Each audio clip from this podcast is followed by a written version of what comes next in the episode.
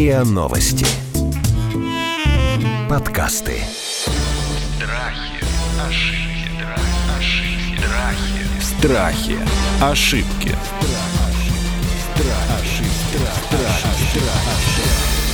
Здравствуйте, это подкаст «Страхи и ошибки». Меня зовут Наталья Лосева. Мы в этом сезоне говорим и об страхах, и об ошибках, их анализируем, и мы пытаемся как-то со всем этим разобраться и найти лучший выход. Сегодня мы будем искать лучший выход, друзья мои, из любовного треугольника. Ну, скажите, что вы с этим не сталкивались не могли не сталкиваться. А говорить мы об этом будем тоже в треугольнике. Павел Загмантович, семейный психолог и популяризатор доказательной психологии с одной стороны, и Дарья Бондаренко, клинический психолог, психотерапевт Международного института психосоматического здоровья. Здрасте, коллеги. Здравствуйте, Здравствуйте. Павел, Наталья. Слушайте, а вот когда к вам приходят из любовного треугольника, да, ну, допустим, там муж, жена или любовница, да, или муж, жена и любовница. И любовница. Все втроем? Не-не-не, а кто первый приходит обычно? То есть приходит тот, кто изменяет, а тот, кому изменяют, или тот, с кем изменяют? Кто чаще к вам приходит? У меня статистика почему-то такова, что чаще ко мне приходят любовницы. Причем приходят не с этим запросом. То есть приходят по другим проблемам, там, самооценка, отношения с родителем, там, самореализация, и по ходу выясняется, что у них есть отношения с либо женатым, либо занятым э, человеком. Но они в этом проблемы не видят.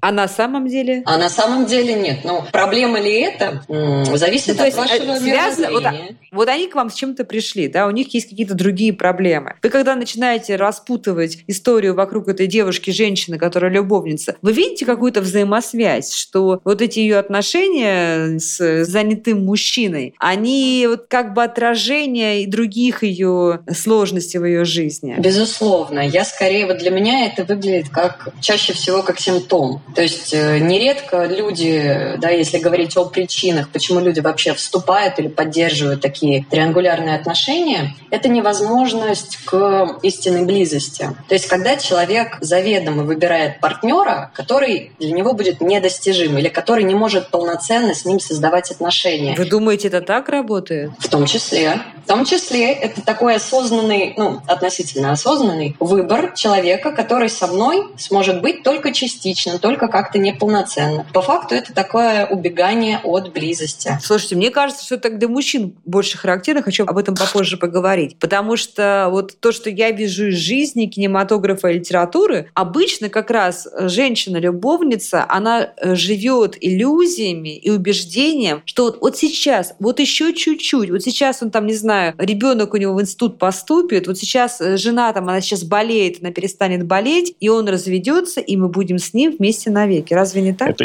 обыгрывали в фильме, о чем еще говорят мужчины. Надо еще чуть-чуть подождать. Да, да, этого фильма, это жизнь нам об этом рассказывает каждый, каждый месяц. На чем вы говорите? Мне, как ни странно, чаще приходится работать с мужчинами. Я имею в виду в этой зоне. Мгм. Причем мужчины приходят для того, чтобы как-то от этого избавиться. От любовницы От или любовницы жены? имеется. Да, Да. да, от любовника. Я, я, я, это наваждение, не могу с этим ничего делать. А там, правда, выбиралка, ну, функция выбора, она сломана. В прямом смысле сломана. Это не потому, что он прям хочет вот так вот, ему так удобно, как это принято считать. Нет. А когда любовницы ко мне приходят, э, ну, то есть как они пишут ко мне, когда мы начинаем вести переговоры, э, я их не беру в работу. Я говорю, что есть другие люди для такой работы. Потому что там обычная задача, как ни странно, мне, по крайней мере, ставится. Я не говорю, что все такие, да, вот на моем опыте. Обязательно как-то забрать его из семьи. Вот, этой дряни, с которой Конечно, он несчастен. процентов, да. Я говорю, не-не-не, извините, это не ко мне, есть прекрасные другие люди, я вот с таким не работаю. А жены, ну, как бы я вот отвечаю на сам первый вопрос, да, жены, ну, как бы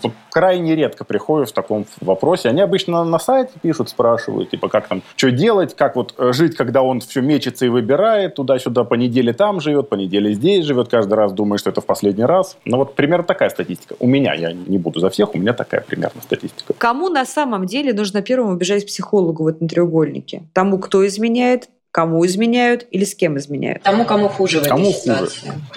А кому хуже в этой ситуации? Из, Да, вашей- да, в- из вашего опыта, кому хуже в этой ситуации? Потому что мне кажется, что в треугольнике каждый себя ощущает жертвой. В моем опыте хуже мужчине, но я подчеркну, это специфический опыт. То есть ко мне обращаются очень конкретные люди. То есть не все мужчины, которые ко мне обращаются, обращаются за этим, понятное дело. Я говорю Но о мы- том, что вот как-то так выходит, мы, мы что сейчас говорим мужчины... про классическую ситуацию, да, про того мужчину, у которого и жена, и любовница. Да, да, именно так. Да, именно Так, почему же ему бедному хуже? Скажите мне, пожалуйста. Потому что, что же он- ему несчастного-то привело его к этой жизни? Потому что он никак не может выбрать. И он в этом мечется, и у него чувство вины перед женой, перед любовницей, перед детьми, там это понятно, ну, тем более. Но вот у него э, со всех сторон ему плохо, он вроде как и понимает, что надо с кем-то остаться, кого-то выбрать, а вроде как и не знает, кого выбрать. И вот там разносит просто на части от головы до седалища. Разбирает на атомы, поэтому он приходит. Это не все мужчины такие, это даже не все мои клиенты такие, но все, которые приходят про любовные треугольники, реально такие. Почему мужчина вступает в любовный треугольник? Потому же, почему вступает в него женщина. Мне кажется, что статистически это гораздо больше история про мужчин, чем про женщин. Мы не знаем статистики супружеских измен, и таких отношений просто не существует достоверно. Невозможно собрать, поэтому ее не существует. Даша, из вашего опыта, как вам кажется, кто чаще всего ну, становится инициатором любовного треугольника? То есть кто заводит себе другого партнера, женщина или мужчина? Очень много факторов, но мне кажется, все-таки чаще мужчины. По какой причине? Что для многих вот причиной завести роман на стороне становится какая-то неудовлетворенность сексуальная в браке. Не только она может быть причиной, могут быть и какие-то трения да, психологические, непонимание. То есть когда партнер не может, ну в том числе и духовные, душевные какие-то потребности да, э, разделить. Но если мы говорим именно про сексуальные проблемы, то это более частая история, когда мужчина идет и механически, да, сам для себя, так это объясняя, удовлетворяет эти потребности на стороне. Для женщин все-таки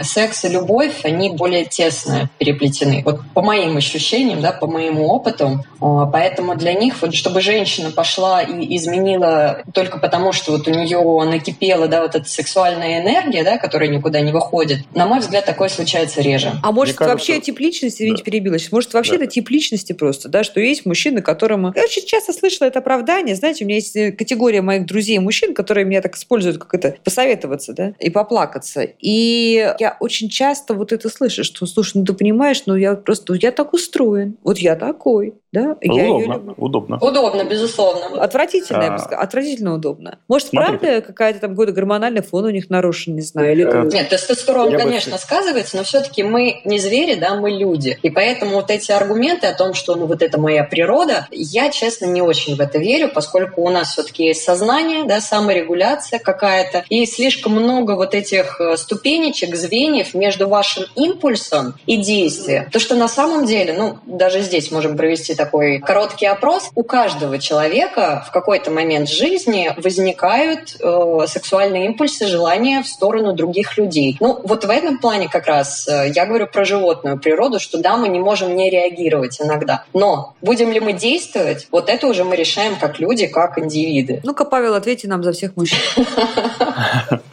Я хотел обратить внимание на некоторую неопределенность э, темы. Смотрите, любовный треугольник подразумевает отношения. Удобно. А временный э, секс на стороне – это не любовный треугольник, Это я хотела, вам, измена. я хотела вам задать уточняющий вопрос. Давайте это измена. И вот э, на измену мы вообще не знаем, кто чаще решается, да, и почему. Э, И там прилетело, не прилетело, что там всколбаснулось у человека, непонятно. А вот э, когда у человека возникают отношения, у мужчины либо у женщины, и именно треугольник возникает, то там, конечно, у нас э, вопрос не в типе мужчины, это другое. Но отвечая насчет типов, здесь есть, во-первых, с типами вообще в психологии в последнее время все очень плохо. Здесь есть немножко другая схема. Выделяют стратегии. Есть люди, нацеленные на краткосрочные отношения и на долгосрочные. Причем это может меняться в зависимости от возраста, обстоятельств жизни и так далее. И бывает так, что человек, настроенный на долгосрочные отношения, так или иначе попавший в долгосрочные, то есть он думал, что там вот эта любовь теперь уже точно навсегда будет. Там дети появились, или она думала так, или еще что-то такое, то вот он, да, он может начинать, и давайте я сейчас скажу уже про мужчин, так, вводить носом и искать, где бы какие краткосрочные отношения найти. Или он может даже сознательно жениться, чтобы дети были, все, под присмотром, все хорошо, а потом еще серию краткосрочных отношений до самой старости, лучше штук 50. То есть такое, Ну, то да, есть вполне он, может не, быть. он как бы не имеет в виду, что он уйдет из семьи. Это вот очень конкретные некоторые люди. То есть это не вообще не про всех мужчин, но да, такое может случиться, и он вот совершенно спокойно говорит, то, что ты моя семья, жена моих, ой, жена, мать моих детей, моя жена, тебе там все деньги, все, а это ну так, это просто повеселиться и все. Вы знаете, часто встречается, когда вот мужчины авторитетные, известные, там, может быть, политики или вот, э, публичные личности, когда они женятся на супруге, которая не обладает таким же авторитетом и такой известностью. То есть априори выбирает сразу партнера не то что слабее, но более, что ли, зависимого от него. Такая ты ловичка, да? Ну, из серии «терпи или уходи». Вот. То есть сразу такие выбираются отношения, в которых э, мужчина да, или женщина будет иметь возможность помыкать или как-то игнорировать некоторые потребности партнера, да, объясняя это и комментируя тем, что ну вот смотри, зато вот я тебе даю там дом, кров, то-то, то-то, то-то, то-то. Ну, В принципе, опять, если не устраивает, ну, до свидания. То есть он изначально для себя уже, э, как вам кажется, допускает ситуацию треугольника, да, то есть что появится какой-то там у него. Да, такое тоже бывает. Треугольник это? Я опять Это треугольник, Это в котором такой- третье звено все время меняется. э, с коротенькой такой стороной. Но тем не менее треугольник, в котором постоянно присутствует кто-то третий. Пусть э, там меняются лица, да, но место, место оставляет для этого третьего участника. И получается, что вот когда это вот сменная там панель, да, вот это вот в этом треугольнике, то этот тип измены, э, этот тип треугольника не угрожает семье. То есть тут ну, просто вопрос, знаете, как есть тоже у многих женщин позиция, я, я об этом ничего не знаю. Не видела, знать не хочу, у нас семья. А там тоже такое может быть, да, тоже, ну, Может. ну, Вот у меня- бывает. Можно добавлю здесь? У меня клиентка была как раз такая, которая, ну вот так получилось, что не совпали их сексуальные темпераменты. И они старались, как бы пытались как-то притереться друг к другу, но через некоторое время стало очевидно, что несовпадение довольно сильное. И у них возник такой негласный договор о том, что мужчина где-то пропадает, по каким-то признакам, там, сообщениям, смс можно было бы проследить, что он общается с другими женщинами. И почему негласный договор? Почему это всех устраивало? Потому что вот э, он оставался в семье, он не приставал к своей жене, да, с этими вопросами, они перестали ссориться на этой почве секса, да, то есть эти потребности он удовлетворял на стороне, и это всех устраивало. То есть и такое тоже может быть, где жертвы, ну, то ли нет, да, жертвы нет, пока это именно не вскрылось, пока не нужно реагировать как-то. То есть такое, да, заговор молчания такой получается. Ну, окей, тоже может быть, сложно здесь, конечно, судить. Страхи, ошибки, Страхи. Ошибки.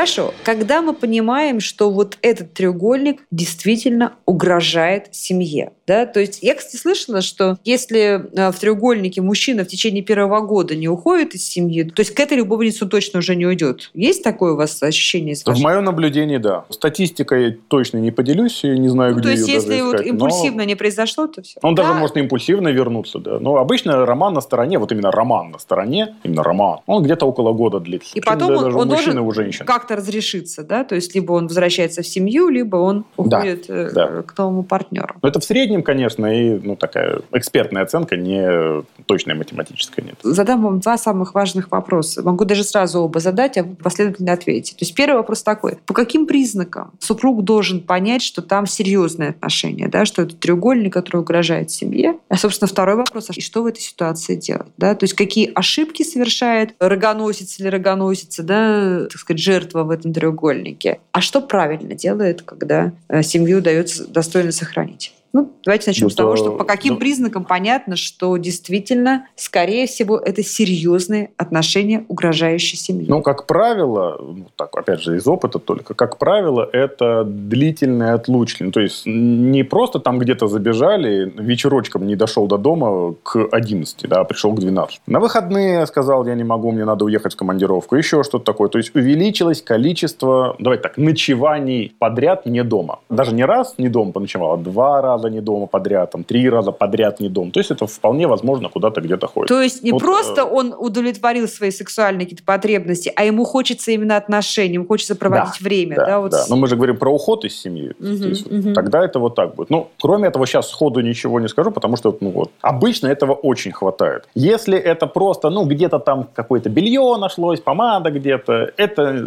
может быть и краткосрочные какие-то, и долгосрочные, тут не сказать. А вот именно как в разрезе вашего вопроса, Наталья, только вот длительные подряд ночевки, увеличивающиеся и так далее. Там уменьшение денег иногда бывает, ну, он начал больше на любовницу тратить, но иногда не проследишь, иногда не знает, сколько он зарабатывает. Поэтому я других критериев вот не могу назвать. Может быть, сходу не могу, может, подумав, назову, но сходу вот этот один. Павел, хочу дополнить ваши слова, то что пока тот э, из партнеров, кто изменяет, старается никак этого не показывать, то есть его поведение в семье по отношению к супругу не меняется, скорее это говорит о том, что он не планирует уходить, он не планирует каких-то грандиозных перемен. Но если вы чувствуете, что именно ваши отношения начали меняться, то есть он или она стал отдаляться, стал более холоден, да, контакт раздражительнее, раздражительнее, стал, да, да, я вас а, там, меньше да. прикасаться начал, да, или даже вы где-то ловите какое-то омерзение, какое-то да, вот, да, да, да, да, а, омерзение, да. Да, вот это уже тогда сигналы, к сожалению, нехорошие о том, что появляется опасность для брака, для отношений. Хотя, вы знаете, один мудрый человек мне рассказывал, что, отвечая на такой же примерно вопрос, что очень часто признаком того, что там отношения серьезные, а, является, знаете, такой момент, что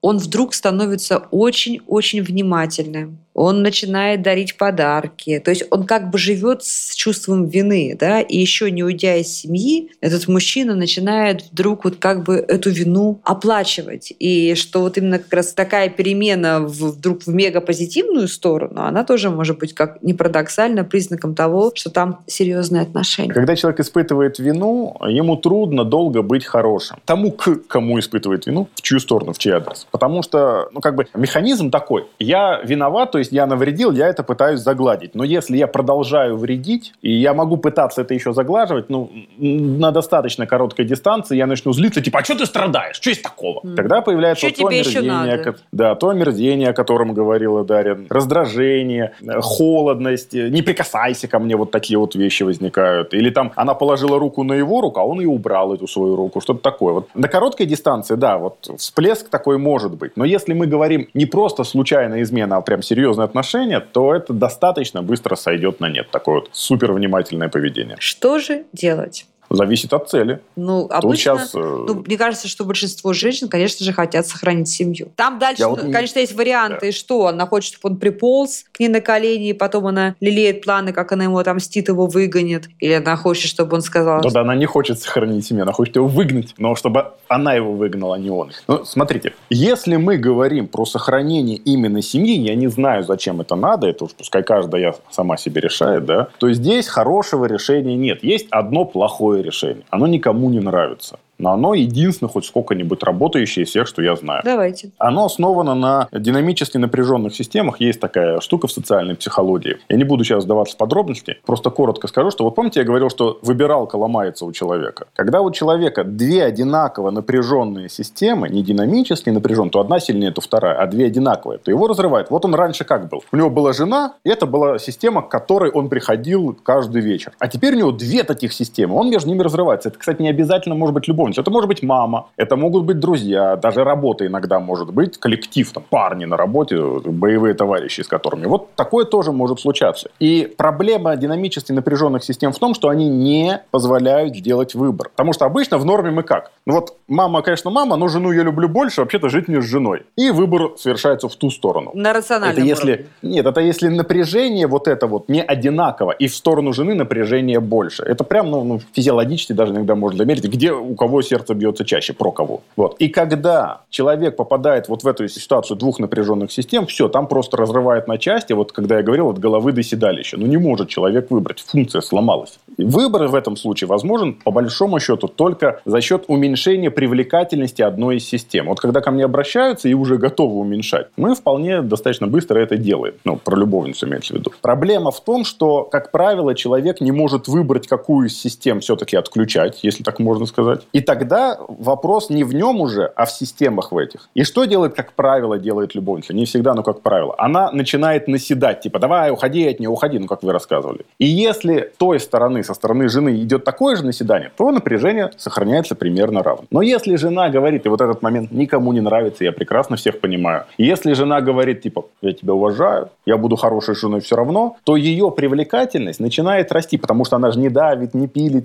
а привлекательность любовницы начинает снижаться снижаться. И как эту резинку отпускают, бабах, обратно к жене. Это длительный процесс, это болезненный процесс. И всякий раз, когда я про него рассказываю, меня за это ругают, потому что, типа, зачем такие вещи рассказывать. Но если есть задача сохранить семью, вот есть такой паршивый Вообще, прием. Вообще, не собираюсь вас ругать, в моей жизни, значит, есть история, которая произошла, наверное, почти 20 лет назад в очень хорошей семье, когда вот так муж увлекся, и он действительно любил ту женщину. И апофеозом этой истории, меня поразивший поразивший тогда юную меня поразивший, значит, апофеозом истории был такой, когда он рыдал на коленях у своей жены, положив голову ей на колени, рыдал и говорил, ты знаешь, я так ее люблю, я так ее люблю. Прости меня, пожалуйста, я так ее люблю. Он действительно ушел на какое-то время. И вот эта вот моя приятельница перетерпела, и мне юной это было совершенно непонятно. Я говорю, как ты вообще можешь? Как ты можешь? Это же это, это унизительно, это отвратительно. Что я им хочу сказать, что прошли годы. И это потрясающая, гармоничная, прекрасная семья. Я не знаю, чего им стоило, так сказать, простить ей, простить его, и ему простить себя. Но сегодня прошли годы. Это потрясающая, хорошая семья. Они очень счастливы, дай бог, на здоровье. Понимаете? Безумно сложная работа была проделана этой женой. То, что первая реакция, ну, по крайней мере, со стороны того, кому изменяют, это, конечно, хочется, особенно женщинам, Обида, истерить, выгонять, орать, выставлять ультиматумы, шантажировать, да, разводом, детьми и так далее. Но, к сожалению, вот эта реакция, она э, будет огромной ошибкой. Ваша история тому подтверждение, что если вы начинаете такую агрессивную реакцию, то вы тем самым отталкиваете от себя вы подтверждаете вот все эти мифы, да, или какие-то идеи со стороны любовницы, да, о том, что какая вы мегера, о том, какая вы там ужасная, что от вас надо бежать. Если вы делаете над собой усилия, да, я, это безумно сложно, и тут, безусловно, нужно обложиться поддержкой со всех сторон. Со стороны подруг, со стороны семьи, со стороны психолога, психотерапевта. И вот эти эмоции как-то перерабатывать, чтобы мочь в разговорах, в диалогах с супругом вот эту эмоциональность, да, чтобы она не зашкаливала, чтобы вы могли могли обсудить ваши цели, кто из вас чего хочет, да? Хотите ли вы сохранить семью, или это уже перестало быть для вас ценностью такая семья? Ваш супруг, да, что это для него, как он объясняет, понимает эту интрижку, да, чего он хочет, где он видит себя через 5-10 лет. Вот только находясь в более-менее каком-то вот стабильном состоянии эмоционально, возможно такое обсуждение. Хорошо. Звонить любовнице и пытаться с ней, как интеллигентные люди, поговорить объяснить, что вот он, ты пойми, что вот он разный, у него сейчас кризисы и так далее. У нас дети. Фильм какой-то был про это. Миллион. Советский какой-то. Хороший. Про пирожки. Там женщина пирожки продавала. Смотрите,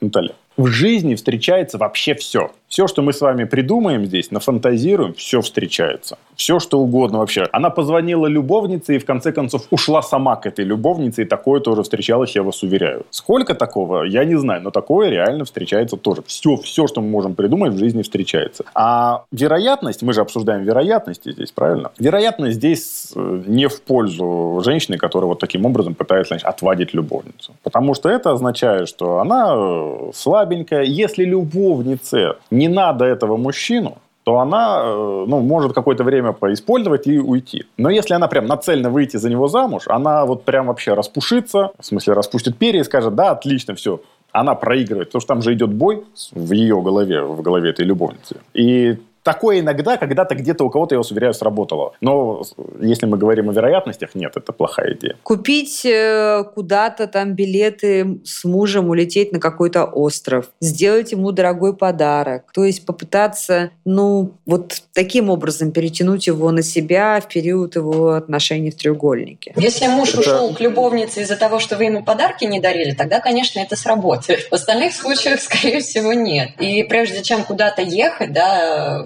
нужно все-таки разобраться, что его подтолкнуло на это. Что свежести не хватило, какой-то страсти, да? Новизны захотелось или что? Или мы друг друга перестали понимать? Нужно понять, разобраться, из-за чего так произошло. И можно ли с этим что-то сделать, если мы оба хотим сохранить семью. Любой ценой забеременеть. Ну, если остались еще отношения. Это хороший способ окончательно все уничтожить. Хотя, я повторюсь, и такие случаи тоже бывали. Но вероятность бывали. паршивая. Конечно, любые случаи бывали. Как допустим, что-то сработало или что-то там отвалилось, и вот он приходит домой или она приходит домой, если там женщина была изменяющая. Знаете, как бы вот у меня какая ассоциация, что когда дикий зверь там, вернее, когда домашний зверь кого-то укусил до крови, да, то отпускаются какие-то тормоза. Происходит ли в этом случае, что если однажды ты изменил, да, завел отношения, потом ты вернулся или ты вернулась, и вы проговорили, вы друг друга простили, но остается ли внутренне вот открытая эта калитка, да, что я однажды это сделал, и каких-то э, морально-социальных э, препятствий не повторить уже не будет, или их будет меньше? Да кто бы знал, кто бы знал. Смотрите, история совершенно реальная. Человек вот так сходил налево, и потом зарекся вообще наглухо. И поскольку я, ну, как беседовал с этим человеком в определенном возрасте, я не могу проверить, правда ли он исполнял свой зарок свой, но тем не менее, он уже в таком солидном, солид, солидном возрасте был. Он сказал, слушай, я вот понял одну простую вещь. Нельзя, вообще категорически нельзя. Почему?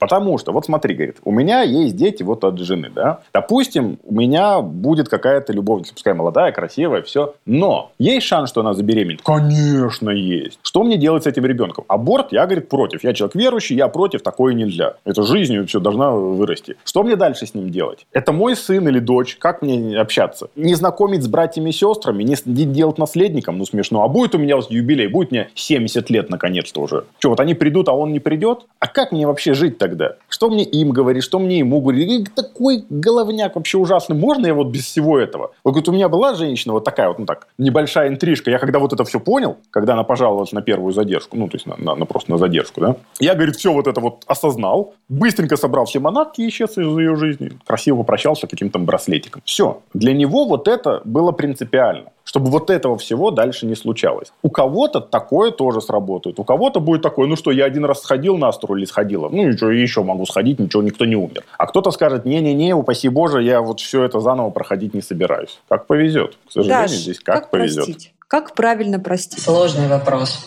Для начала нужно искренне этого хотеть, искренне видеть, что человек сам раскаялся, понимать, для чего вы прощаете. То есть э, там, ради общего будущего, может быть, ради детей или ради вашей любви. Да? То есть нужно понимать, ради чего я готова пройти через это. И путь будет не близкий, прощение придется очень долго э, через это проходить, да, через злость, через обиды, как-то это перерабатывать вместе. Нету простого вот ответа, да, что сделай раз, сделай два, и будет тебе прощение. Хуже всего то, что простить-то вообще-то нельзя. Потому что простить это значит забыть, но такое не забывается, все равно помнится. Либо не держать зла. Вот не держать зла, может быть, и можно, а забыть-то точно не получится. Всегда будет в памяти. И это будет всплывать регулярно. Здесь вопрос другой. Не как простить, а как жить, зная, что человек один раз сделал вот так вот, и может сделать это еще раз. Это раз. А во-вторых, это вопрос ну, собственной уверенности, что я могу это снова пережить, даже если он еще раз это сделает. И как а такой уверенности прям очень тяжело обзавестись. Поэтому, в общем, обычно люди играют в такую игру, если так можно выразиться, что, ну, надеюсь, это в последний раз. Это даже не прощение, это просто, ну, человек надеется, это такая Ну, надежда. без попутал. Иногда лучше. так проще, да, себя убедить, что а, это какая-то, не знаю, Без минутная слабость, да, без попутал, такого больше никогда не случится. Мне кажется, что еще может помочь найти в себе силы простить, это если вы сможете хотя бы немножко понять, что человека подтолкнуло на измену, и, возможно, принять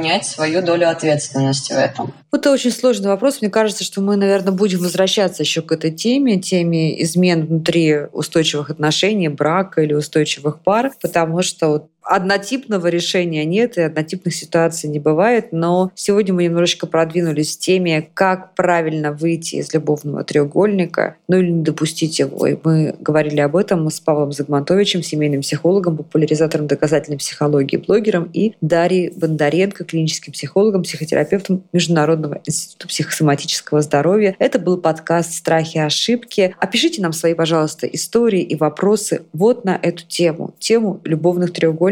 Мы будем и дальше ее время от времени разбирать. Страхи, ошибки, ошибки, страхи. Страхи. Ошибки.